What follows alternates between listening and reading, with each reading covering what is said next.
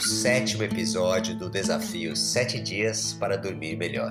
Este é o último hábito que, somado aos seis anteriores, irá certamente contribuir para melhores noites de sono na sua vida. Então, vamos logo para o nosso sétimo e último desafio: consumir nutrientes que favorecem o sono. Conforme citado no quarto episódio, existem alguns alimentos que, se consumidos no fim da tarde ou no começo da noite, podem ajudar em um bom sono, como uma porção moderada de carboidratos e algumas frutas que contêm fitomelatoninas. Hoje, vamos focar em alguns nutrientes fundamentais para os mecanismos de relaxamento e regeneração, que, quando tomados em forma de suplemento, podem ajudar a dormir melhor.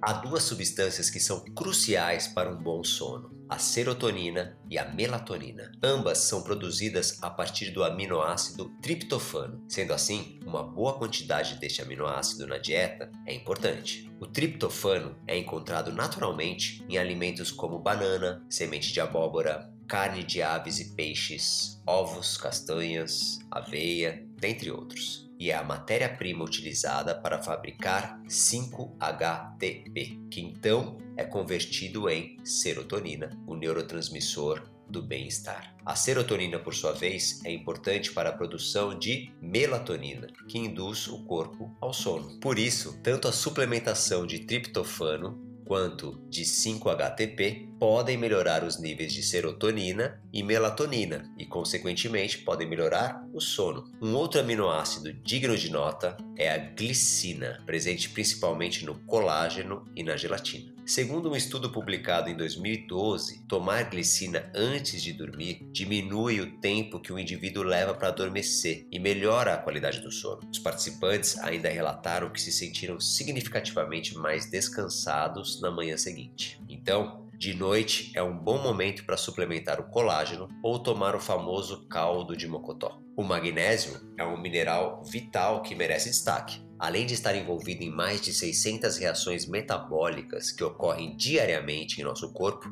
é indispensável para um sono de qualidade. Ele regula os neurotransmissores que enviam sinais para todo o sistema nervoso e cérebro. Também participa da produção de melatonina e da regulação do GABA, que é o neurotransmissor responsável por acalmar a atividade nervosa. O magnésio está presente nas folhas verdes, cacau, gergelim, espirulina, clorela e sementes diversas. Existem diferentes formas de magnésio para suplementar. As mais indicadas são o magnésio treonato e o magnésio bisglicinato. Outro nutriente que comprovadamente é muito eficaz para melhorar a qualidade do sono é o inositol, encontrado naturalmente em alimentos como frutas, feijão, grãos e nozes. No entanto, pesquisas sugerem que o inositol na forma de suplemento pode ter inúmeros benefícios para a saúde, inclusive melhorar significativamente a qualidade do sono. Para finalizar, quero citar a taurina,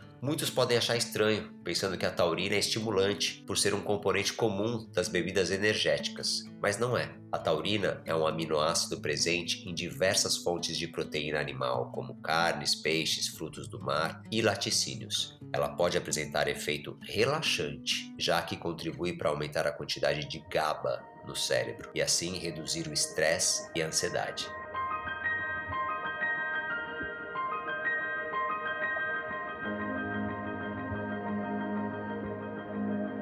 Bem, todos esses nutrientes são encontrados em alimentos, mas para os efeitos mais significativos relacionados ao sono, a sugestão é tomá-los em forma de suplemento, que garante quantidades mais precisas. Quando falamos de suplementação, existem muitas opções, inclusive algumas que combinam diversos desses elementos em uma mesma formulação, para um resultado ainda mais efetivo. No material didático referente a este episódio, você encontra mais informações sobre cada um dos elementos citados aqui e outros suplementos adicionais, como por exemplo a L-teanina, um aminoácido presente no chá verde e no matcha. Não podemos deixar de mencionar que uma alimentação rica como um todo e a suplementação de outros nutrientes como o complexo B, zinco, ômega 3 e vitamina D também são importantes para a regulação saudável do sono, mas no caso destes, o importante é obtê-los no dia a dia, pois não possuem um efeito direto no sono quando tomado antes de dormir. E claro,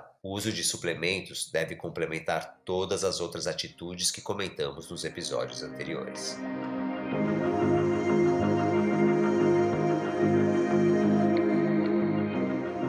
Se você por acaso chegou direto neste episódio e se interessou pelo assunto, sugiro que comece a sua jornada pelo começo. Ouça o primeiro episódio, depois o segundo e assim sucessivamente. Cada capítulo dessa minissérie traz um novo hábito para ser implementado em sua rotina. São atitudes simples, embasadas na ciência, comprovadamente beneficiam o nosso sono. Por fim, gostaria de agradecer e parabenizar todos que acompanharam o desafio e estão comprometidos em adotar os novos hábitos. Lembre-se, você não precisa cumprir tudo com perfeição todos os dias. Respeite o seu ritmo, implemente cada passo no seu tempo e vá colhendo os benefícios. Quem dorme melhor, vive melhor. Desejo a todos excelentes e profundas noites de sono. Um abraço e até a próxima.